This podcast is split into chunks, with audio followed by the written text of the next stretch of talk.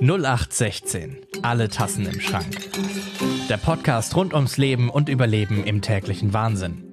Hier sprechen wir mit Menschen mit einer psychischen Erkrankung, Angehörigen und Profis und stellen Unterstützungsangebote, Erfahrungswerte und Informationen vor.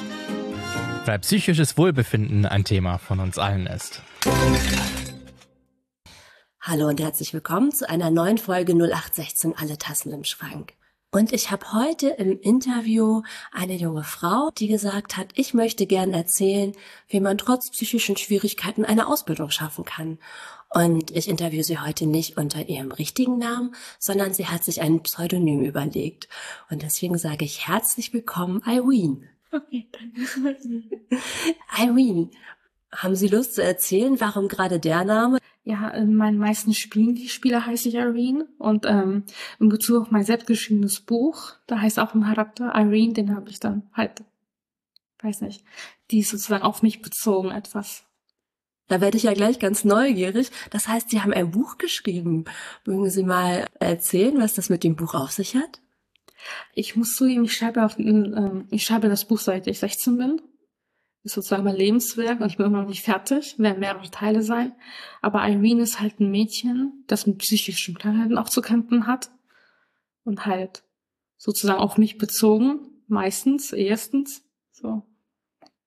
Ach toll, spannend. Aber das heißt, ähm, da muss man noch, haben Sie vor, das zu veröffentlichen oder? Vielleicht irgendwann mal.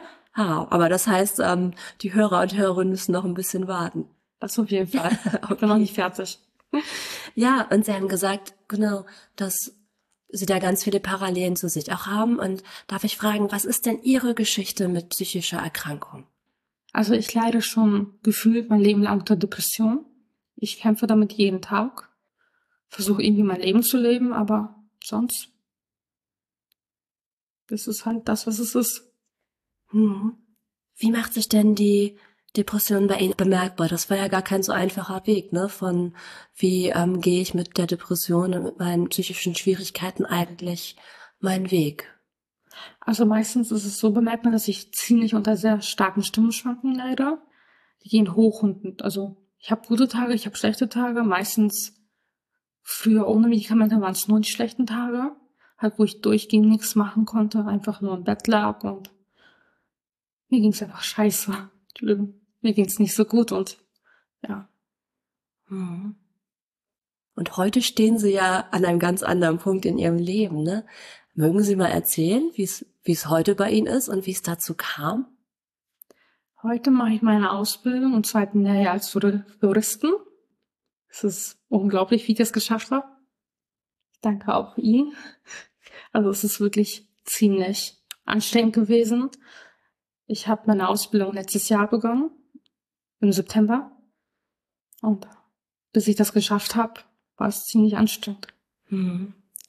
Und das ist ja was, was für manche Menschen, die in einer schweren Depression sind, so ganz weit, ganz weit weg scheint. Ne? Und jetzt haben Sie gerade schon gesagt, dank Ihnen, dazu müssen wir vielleicht sagen, ne, dass Ihre ASP-Betreuerin, darf ich das verraten?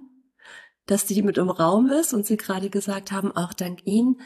Wie haben Sie das denn geschafft, sich sich Hilfe zu holen, aus der Depression rauszukommen? Also ganz ehrlich, ich habe angefangen, damals mich selbst in die Psychiatrie einweisen zu lassen, weil ich es nicht mehr aushalten konnte. Das erste Mal ging es eigentlich ganz gut. Da habe ich mich fürs zweite Mal entschieden. Für drei Monate auch. Von da aus habe ich meinen gesetzlichen Betreuer bekommen. Und dann bin ich mit ihm zu meiner ASP gekommen. Mhm. Es war ein sehr schwieriger Weg. Das ist es hat mich fast ein ganzes Jahr gebraucht, bis ich das akzeptieren konnte mhm. mit meiner Krankheit. Und dieser, dieser erste Schritt, das ist ja was, was vielen Menschen unglaublich schwer fällt, ne, zu sagen, jetzt ist der Punkt, jetzt ähm, hole ich mir wirklich Hilfe, jetzt weise ich mich ein in die Psychiatrie und jetzt stelle ich mich dem, was da alles ist an schmerzhaften Sachen. Wie, wie haben Sie das in dem Moment geschafft und war es eine gute Erfahrung? Ich bin mir nicht ganz sicher. Also es war schon eine gute Erfahrung. Es war der erste Schritt, den ich machen musste, um gesund zu werden.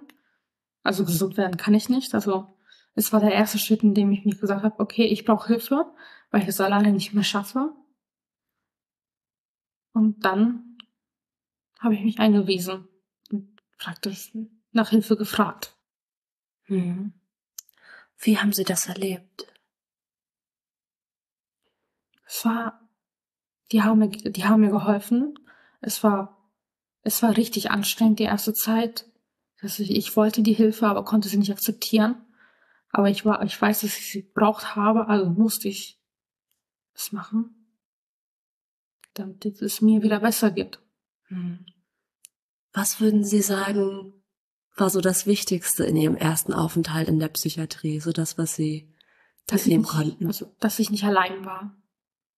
Dass es viele Menschen gibt mit der Krankheit und dass wir alle zusammen dagegen ankämpfen mussten. Hm. Das ist was, was ich ganz häufig höre von Menschen, die in Kliniken sind oder in Kliniken waren. Und ähm, das heißt, dass auch die Erfahrungen, die sie da mit Mitpatienten, Mitpatientinnen gemacht haben, dass die auch wichtig waren. Es ist schon so ein, wir sind da so ein Haufen Menschen, die an Krankheiten leiden, die vielleicht leisten, vielleicht auch nicht, aber wir unterstützen uns gegenseitig in dem Moment, wir dort sind. Mhm. Wir haben halt nicht nur die Pfleger und nicht die Therapeuten, auch nicht die Psychiater, wir, wir sind praktisch wie eine Familie dort aufgebaut, fand ich so. Mhm. Wie ging's weiter nach dem ersten Mal Psychiatrie? Danach hatte ich ähm, eine Zeit lang Pause, habe ich mich dann für das OK entschieden, habe mich dafür auch angemeldet, von meinem Arzt auch alle Papiere geholt.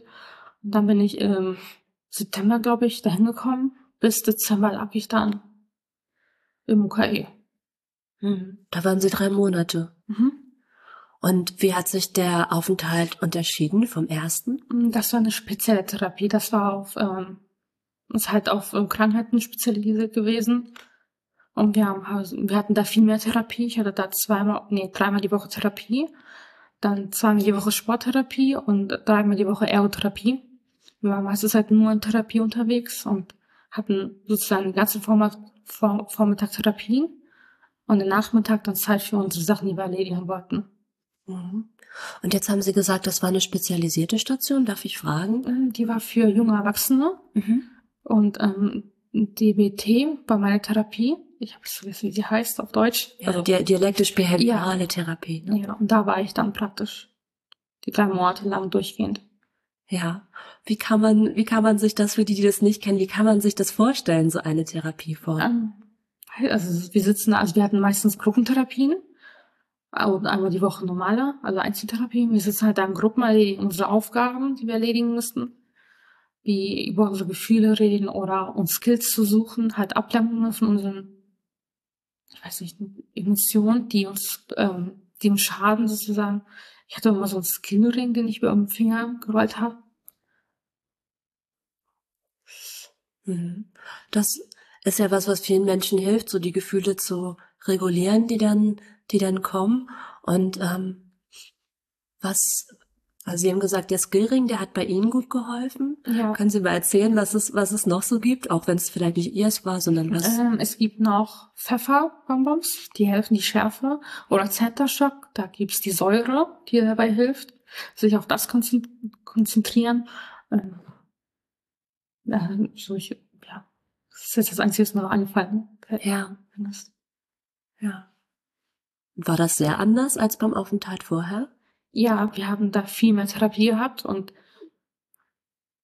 sehr viel Therapie, mehr Therapie als erwartet.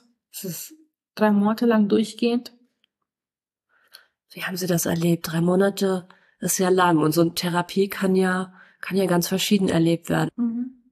Es ist, es gab Tage, wo ich am liebsten alles aufge äh, weggeschmissen hätte und einfach nach Hause gegangen wäre. Weil Therapiestunden sind am meisten die Gruppentherapie, die hat mir immer am meisten Sorgen gemacht, weil ich nicht so der große Gruppenmensch bin. Und ich komme eigentlich damit nicht richtig klar. Aber die Menschen dort, die waren nett. Also es, ich weiß nicht, und Therapiesitzungen waren meistens so anstrengend, dass man sich einfach gewünscht hätte, in sein Bett zu krabbeln, weil wir da wirklich auf alles eingehen, was eine zurzeit an einem stört oder was zurzeit da ist. Mhm. Und wenn Sie jetzt, das ist natürlich auch für die Behandler und Behandlerin ganz spannend zu erfahren, was ist denn so Ihr Resümee, wenn Sie sagen würden, das bitte auf jeden Fall so weitermachen und das würde ich aber ändern. Das fand ich aus Patientinnen-Sicht nicht gut? Also ich kann mich dagegen nichts beschweren, es war alles ganz gut. Ähm, die Therapiesitzungen könnten vielleicht ein bisschen länger sein, weil wir hatten nur eine Stunde und es war meistens ein bisschen zu wenig, wenn man in größeren Gruppen ist. Sonst hätten man, ja, sonst war alles okay. Was würden Sie denn jemanden ähm, empfehlen? Einer Person, die sagt, oh, ich bin auch gerade an einem Punkt, wo ich mich frage, ist eine, ist ein stationärer Aufenthalt vielleicht gerade das Richtige für mich? Also ich bin der Meinung, es ist immer gut, sich Hilfe zu suchen, auch wenn es dann in eine Psychiatrie zu gehen. Die meisten haben Angst davor, weil es die Psychiatrie ist, aber man muss erstmal da hinkommen und gucken, wie es ist und dann, also ich, ich muss zugeben, ich mag Psychiatrien. Die sind ganz schön entspannt. Für mich wie mein zweites Zuhause, wenn ich da war. Deswegen ist es nur empfehlenswert, dahin zu gehen und sich Hilfe zu suchen. Was würden Sie, was würden Sie einen guten Tipps mitgeben? Der erste Tipp, man braucht keine Angst zu haben vor der Psychiatrie. Die ist ganz anders, als man denkt. Und einfach sich trauen, sich die Hilfe zu suchen. Obwohl ich weiß, dass es ziemlich schwer ist, sich die Hilfe zu suchen, aber einfach den ersten Schritt wagen. Hm. Woran glauben Sie, liegt es denn, dass Sie das geschafft haben? Das ist ja keine Selbstverständlichkeit. Das ist eine gute Frage. Das frage ich mich auch jeden Tag. Also nicht jeden Tag, sondern meistens. Ich weiß selbst nicht, wie ich es geschafft habe. Mhm. Ich weiß nur, dass ich sehr tief am Boden lag und ich wollte mein Leben verändern, also habe ich mir die Hilfe gesucht. Mhm. Wie sind Sie denn nach drei Monaten rausgegangen? Das stelle ich mir ja auch ähm, gar nicht so einfach vor. Man ist drei Monate in so einem ganz anderen Umfeld und arbeitet ganz intensiv und dann geht's wieder zurück ins Leben ich muss zugeben, ich habe meine Sachen gepackt und bin einfach rausgegangen. Es war so für mich so, okay, ich darf jetzt nach Hause gehen. Das ist toll. Ja, das heißt, es war für Sie auch ein guter Zeitpunkt. Ja, es war im Dezember und ich wollte auch nach Hause. Und ich glaube, ich war auch in dem Moment auch ein bisschen glücklich nach Hause zu gehen. Weil wir hatten da so einen straffen Zeitplan. Wann wir aufstehen, wann wir schlafen gehen, was wir alles machen. Da war ich einfach glücklich, wieder zu Hause zu sein. Mhm. Was haben Sie mitgenommen? Was haben Sie gelernt aus dem Aufenthalt? Dass ich nicht alleine bin, dass ich mir jederzeit Hilfe suchen kann, ohne verurteilt zu werden und dass ich stark bin irgendwo. Ja.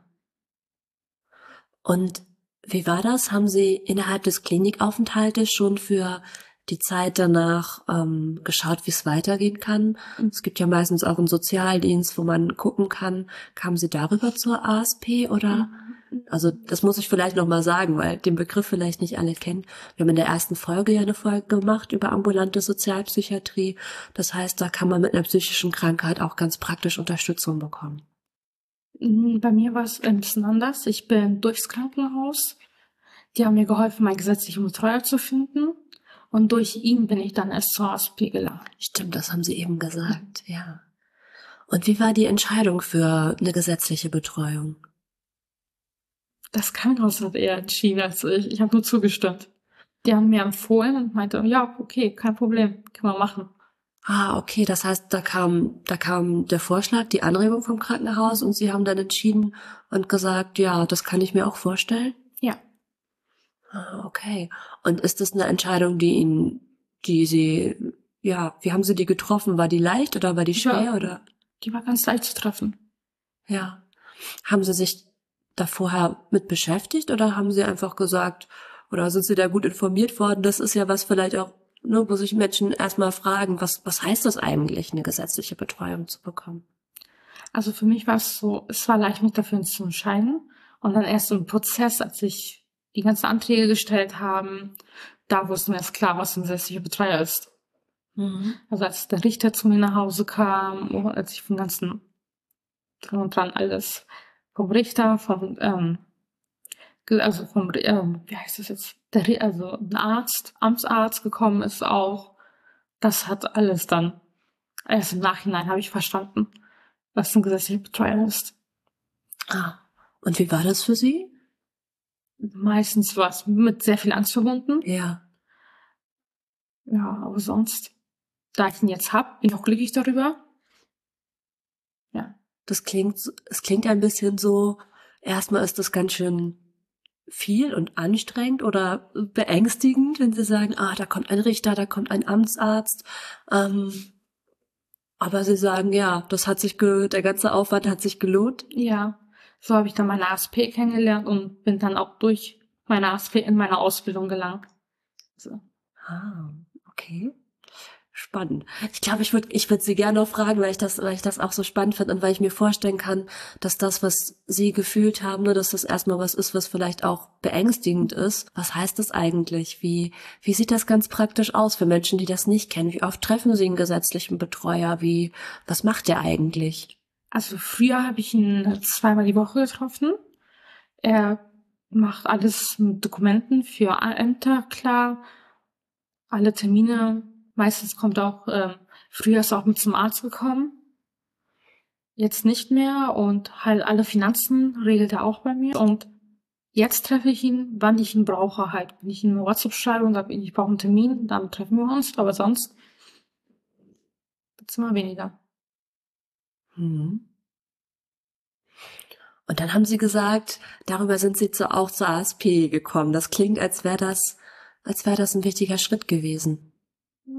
Also ich, ich kann mich ehrlich gesagt nicht so richtig daran erinnern, aber auf jeden Fall Herr Meier, mein äh, Betreuer meinte zu mir, wir haben hier eine ASP bei dir in die, um die Ecke, um die Ecke, also den, den Anker, ich darf es nicht vertauschen. Äh, auf jeden Fall sind wir dann da hingekommen und da habe ich direkt meine ASP kennengelernt. Die erste Person, mit der ich gesprochen habe. Ah, das ist dann gleich Ihre Betreuerin dort geworden. Ja. Und wie, wie kann man sich das vorstellen? Wie funktioniert das mit so einer ASP? Oder wie, wie haben Sie es erlebt? Also ich finde es ganz toll. Ich treffe sie einmal die Woche bis zweimal, je nachdem.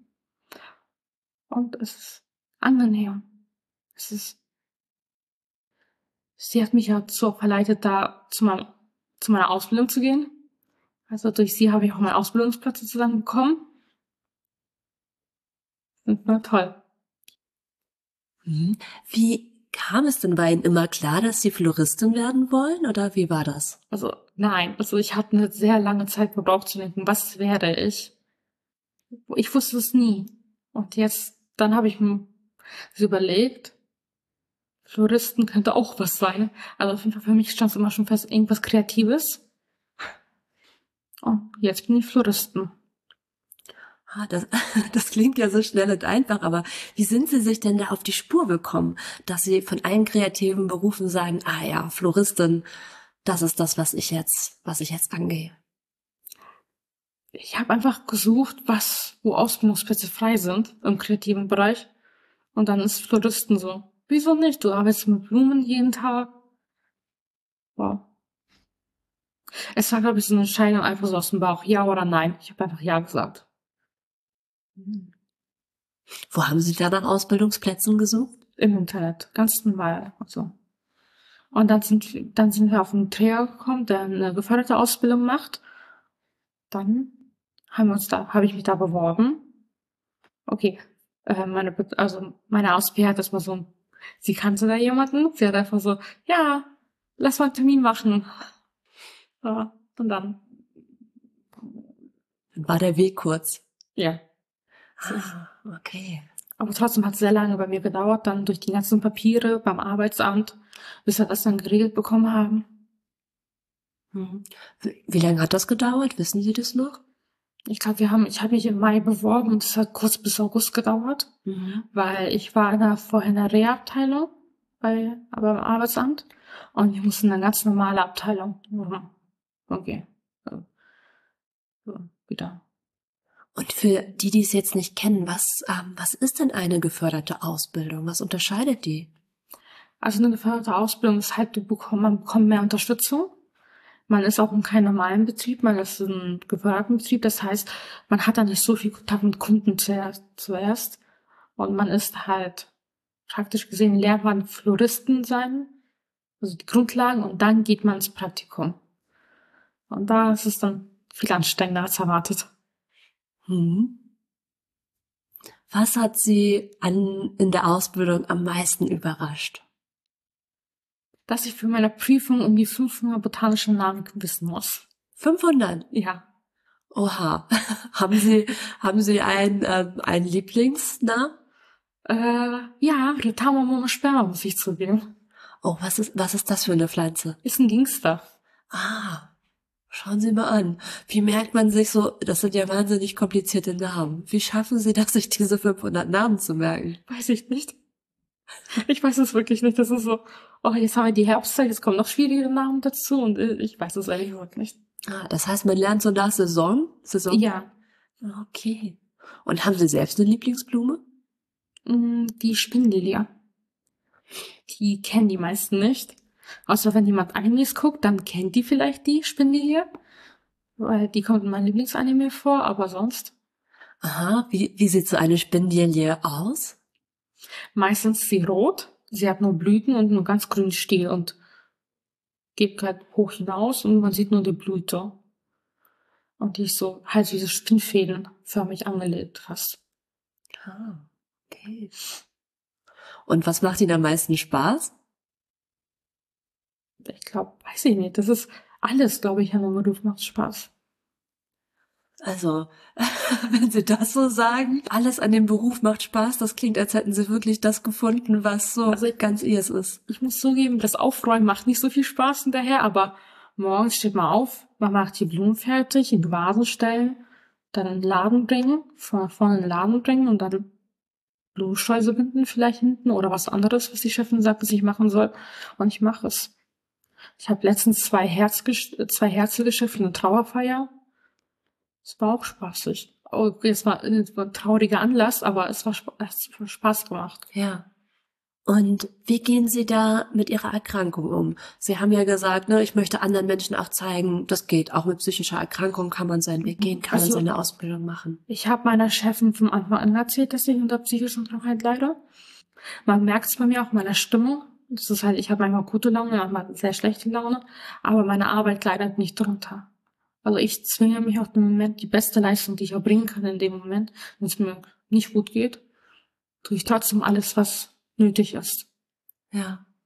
War Ihnen das von Anfang an klar, dass Sie da offen mit umgehen wollen? Weil das ist ja so eine Frage, von der ich weiß, dass sie viele Menschen auch beschäftigt. Ne? Was ist eigentlich besser, das offenlegen oder nicht? Inwieweit, wo, glaube ich, jeder Mensch so seine eigene Antwort drauf finden muss. Aber wie sind, wie sind Sie dazu gekommen? Ich habe, ich bin der Mensch, ich gehe ganz offen mit meiner Krankheit um. Für mich sind, ist sie ein Teil von mir. Ich kann, also ich kann sie ja nicht wegwünschen oder so. Ich habe sie akzeptiert und seitdem gehe ich immer offen darüber um, damit um. Ich habe meiner Chefin direkt von vornherein gesagt, ich habe Krankheiten, mit denen ich zu kämpfen habe. Und mein, mein, das sieht man meine Stimmungsschwankungen sehr doll und ja. Und ich bin, ich darf trotzdem im Praktikum bleiben, also das ist toll. Mhm. Und welche Erfahrung haben Sie da mit den Reaktionen gemacht von der Chefin, aber vielleicht auch von Kollegen, Kolleginnen? Also meine Chefin fand es ganz toll, dass ich offen darüber rede. Ähm, sie hat schon einmal mit einer Kollegin darüber gesprochen, weil man hat gemerkt, dass ich unter Stimmschwanken leide. Aber die anderen Kollegen habe ich erst vor kurzem auch erzählt. Aber sie haben schon vermutet, dass ich halt mit irgendwas leide und ja. Mhm. Und haben Sie dann spezielle Strategien, wie Sie damit umgehen, wenn Sie zum Beispiel sagen, oh, da, da habe ich dann Stimmungsschwankungen oder ist das, Die Arbeit lenkt mich davon ab. Halt dann frage ich immer mehr Arbeit zu haben, dass ich mehr tun kann. Ja. Das lenkt mich dann ab. was würden Sie denn sagen, waren die größten Hindernisse auf Ihrem Weg? Das größte Hindernis war auf jeden Fall, dass ich eine Zeit lang meine Krankheit nicht akzeptieren konnte. Erst als ich sie akzeptiert habe, habe ich verstanden, dass ich doch noch weiterleben kann damit. Und ich weiter auch damit arbeiten kann. Und dass ich einfach ein ganz normales, ein ganz normales Leben führen kann. Ja, dann sich den Mut, den Mut, den Mut zu haben und zu arbeiten gehen, und eine Ausbildung anzufangen. Und ich habe meine Ausbildung auch richtig, eigentlich ziemlich spät angefangen. Weil ich, ich werde nächstes Jahr 25, ich bin alt. Es fühlt, es hat sich, es fühlt sich für mich wie Versagen an manchmal. Dass ich so alt bin, meine Ausbildung erst angefangen habe, manchmal fühle ich mich einfach so, Ja, hätte es auch früher anfangen können. Also, wenn ich sie so erlebe, Irene, wie sie erzählen von ihrer Ausbildung, dann denke ich mir, also ich glaube, wenn sie es im Leben geschafft haben, einen Job zu finden, wo sie sagen, da macht mir eigentlich alles Spaß, ich glaube, da haben sie was erreicht, was viele Menschen ihr Leben lang nicht erreichen. Dankeschön. Aber trotzdem, manchmal ist das Gefühl da halt. Ja. Ja.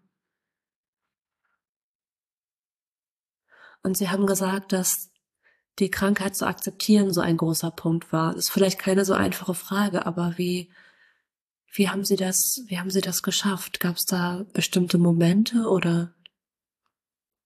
Das wurde mir erst auch vor einem Jahr richtig klar, dass ich die Krankheit akzeptieren muss, um irgendwas in meinem Leben zu schaffen. Ganz ehrlich, ich weiß es nicht, wie ich es geschafft habe, aber an einem Tag bin ich so, so aufgewacht und meinte, okay, ist ein Teil von mir, damit kann ich nichts anfangen, ich kann es nicht wegwerfen, ich kann es nicht wegwünschen. Ich muss damit leben, also muss ich es akzeptieren. Hm. Und weitermachen. Sie haben jetzt ja eine ganze Menge gemacht, ne?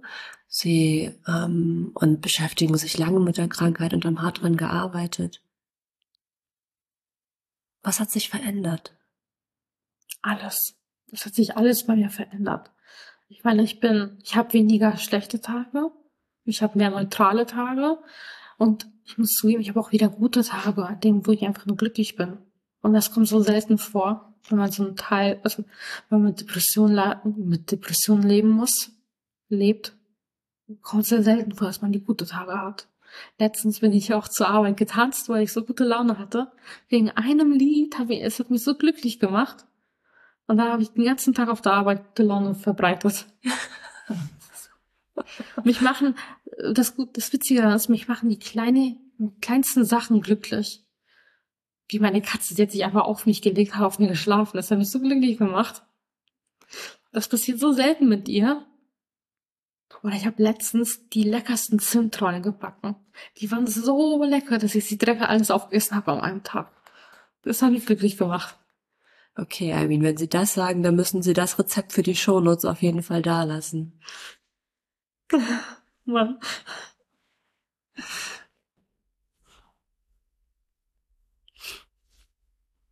Gab es so bestimmte goldene Momente auf Ihrem Weg? Als ich meine Katze geschenkt bekommen habe von meinen Eltern, das war so. Das war auch so zum Teil, so ein Teil, okay, ich muss weiterleben, ich will meine Katze haben. Sie war so ein Teil, die, ich weiß nicht, wie ich es sagen soll. Ich glaube, Miki zu bekommen war das Beste in meinem Leben, was passieren konnte in dem Moment. Ja, ohne sie hätte ich es, glaube ich, nicht weiter geschafft.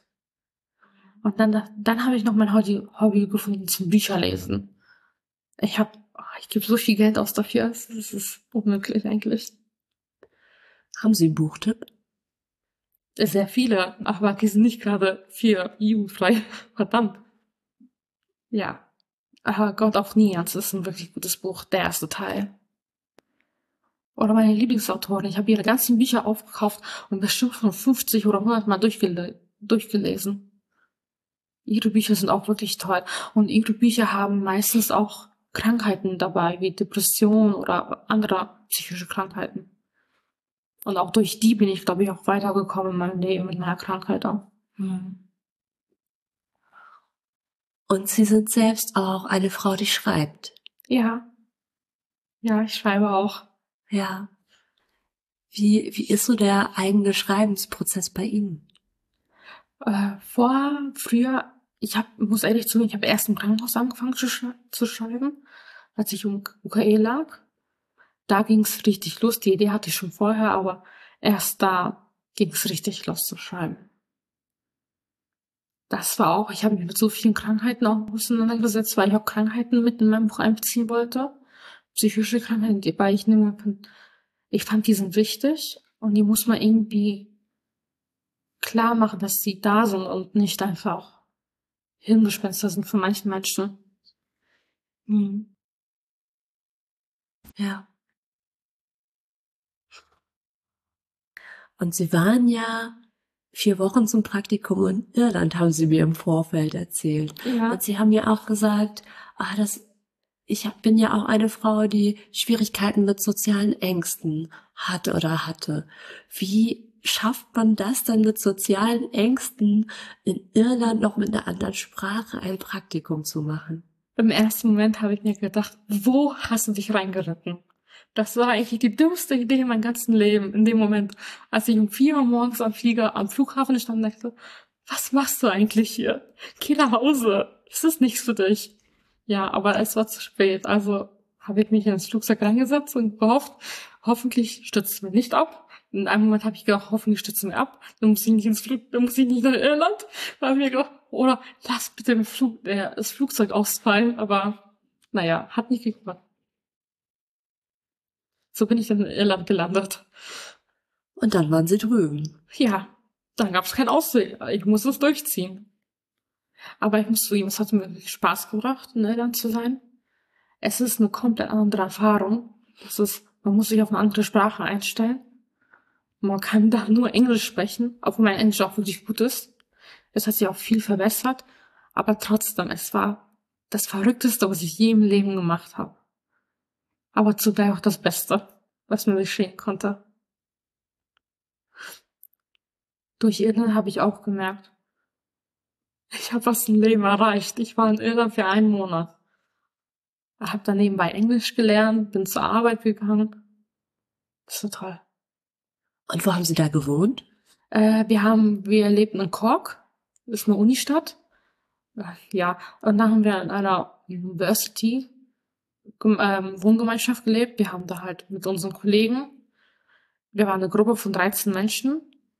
Nee, von, nee, doch 13 Menschen, die dann in Irland zusammengelebt haben. In, in einer Wohnung, wo vier Zimmer waren. Mein, mein, mein Apartment war sozusagen das Hauptapartment, wo alle uns Besuch kamen, alle unsere Betreuer, alle von unseren Mitreisenden sind immer bei uns gewesen.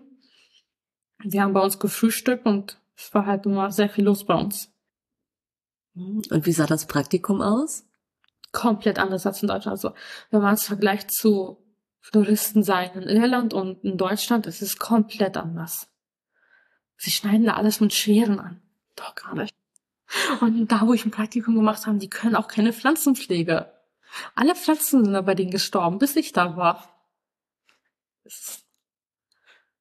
Nein. Und komplett wie sie binden, ist auch komplett anders als zu uns. Das ist einfach nur verrückt, was sie da machen. Und die fangen einfach an, als Touristen zu arbeiten in ihrem Laden. Nicht so wie wir, wir müssen so Ausbildung machen. Da habe ich es denen erklärt, sozusagen, sozusagen, wir machen so, wir haben so ein College, ich muss ich ja irgendwie erklären, für Floristen sein, wo wir drei Jahre lang lernen müssen. Und darauf hinein können wir unseren Ausbilderschein machen oder wir machen drei Jahre später unseren Meister. Dann wird so sagen, höhere Floristen sind um. Sie fanden, die haben es gar nicht verstanden. Das ist unglaublich. Die, die, die fangen einfach an und wir müssen drei Jahre erstmal lernen. Darauf müssen wir vielleicht noch irgendwann mal, ja, falls wir einen eigenen Laden haben wollen, müssen wir noch einen Meister machen. Und muss man eigentlich gar nicht. Man kann auch so in seinen eigenen Laden öffnen, aber Meister, es wäre schon schön. Ist das Ihr Plan? Ja. Würden Sie gerne einen eigenen Laden haben? Ja, würde ich gerne. da kommt ein ganz breites Lächeln. Ja, also ich habe vor, vielleicht irgendwann mal so einen Lux Luxusblumenladen aufzumachen, halt in der reichen Gegend, nur für reiche Leute. Und da will ich hoch hinaus auf der ganzen Welt verteilen. Imperium vom Blumenladen. Haben Sie schon einen Namen? Ja, Obsidian will ich einen Laden haben. Also wenn ich Sie so hier erlebe, dann würde ich gar nicht denken, dass Sie mal ein Problem hatten mit sozialen Ängsten. Und jetzt sitzen Sie hier im Podcast und sprechen vor ganz vielen Menschen. Ja, ich sehe ja die Menschen nicht. So, das ist fällt, also ist viel leichter, wenn man die Menschen nicht sieht. Also. Ah, okay. Gibt es gibt es Tricks, wenn man soziale Ängste hat? Also zum Beispiel, ich mir fällt es total schwer, Menschen in die Augen zu gucken. Ich kann das einfach. Das ist, ich weiß nicht wieso. Ich finde es einfach Ganz ehrlich, ich finde es einfach widerlich. Ich weiß nicht wieso. Deswegen gucke ich immer so zwischen die Augenbrauen. Also, nur da. Und dann denken die Menschen, man guckt in die Augen, aber guckt man gar nicht in die Augen. Das, ist sozusagen der einzige Trick, den ich habe.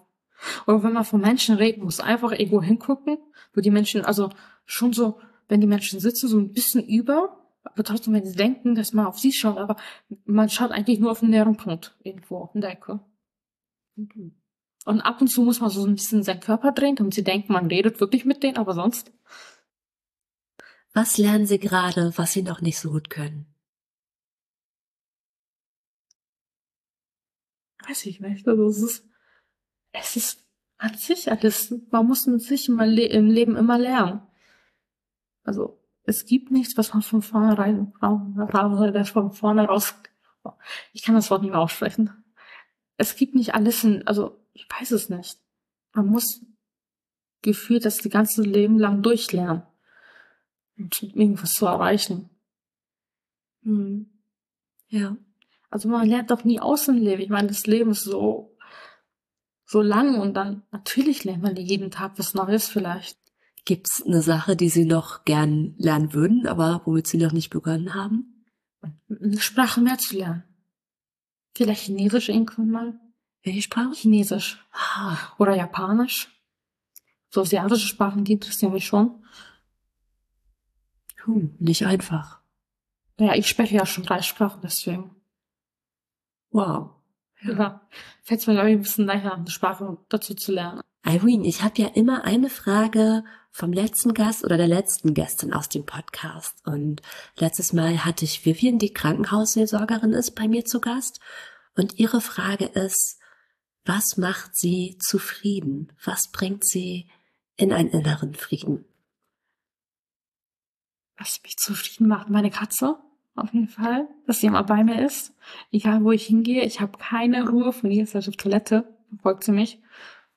Immer ihre Streicheleinheiten bekommen und meine Bücher, die machen mich auch zufrieden. Ich kaufe mir jedes Mal, wenn ich bei Thalia bin, kaufe ich mir ein Buch. Egal wie oft ich Thali- Thalia im Monat bin, ich muss mir da ein Buch kaufen, das geht mich zufrieden raus. So, ich habe, ich weiß nicht, ich finde, die Bücher sind ein neues Leben in dem Moment, wenn ich es lese. Hm. dem Moment, es macht mich glücklich, zufrieden, ich bin happy. Für einen Moment, wo es mir wirklich gut geht, wo, wo ich nicht an mein eigenes Leben denken muss. Mhm. Welche Frage würden Sie denn gerne der nächsten Person stellen, die hier zu Gast ist? Ich glaube, was ist der glücklichste Moment gewesen bis jetzt äh, im Leben? In seinem oder ihrem Leben vielleicht? Schön. Was wäre das bei Ihnen? Als ich meine Katze zum 18. Geburtstag bekomme von meinen Eltern.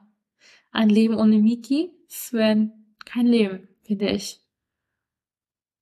Und Ja, das war der glücklichste Moment in meinem Leben.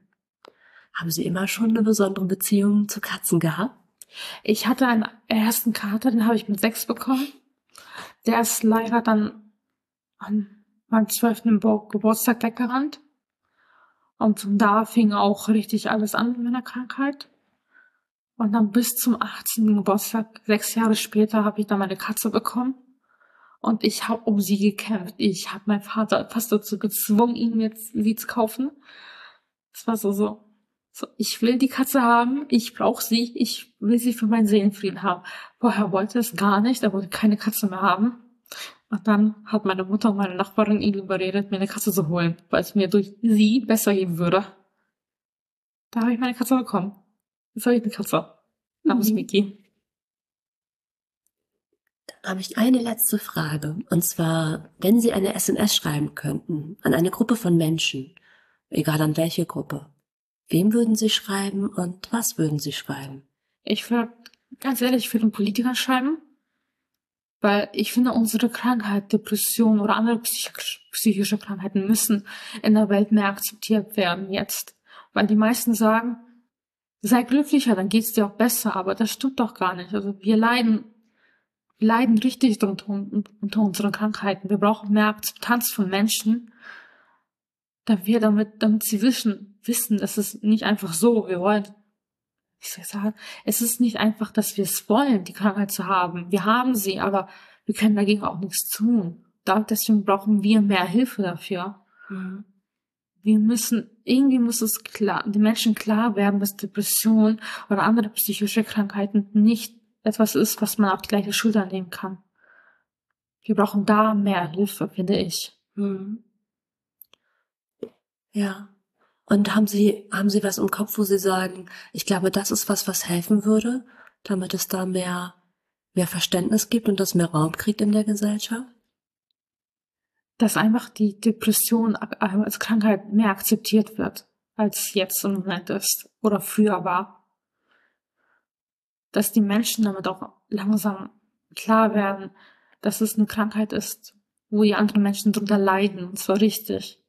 Weil meine Eltern haben es bis heute, glaube ich, nicht zu 100% verstanden, was eine Depression ist. Und das muss auch, da muss es mir klar gemacht werden. Wenn Kinder, also wenn die Eltern die Depression, kann halt nicht verstehen, was Depression ist, dann kann, kann ja das Kind auch nicht sozusagen das akzeptieren, die Krankheit, oder damit leben können. Das muss erstmal unserer Gesellschaft klar werden. Allen klar werden, dass es eine Krankheit ist, wo alle mithelfen müssen, nicht nur die, nicht nur da, der eine Mensch, der darunter krank ist. Irene, gibt's noch irgendwas, was ungefragt oder ungesagt geblieben ist, was aber hier noch Platz finden sollte? Eigentlich nicht. Okay. Dann vielen, vielen Dank, dass Sie da waren. Und dann sagen wir an unsere Hörer und Hörerinnen da draußen. Tschüss. Tschüss. Dieser Podcast ist ein Projekt von Der Hafen, Verein für psychosoziale Hilfe Harburg e.V.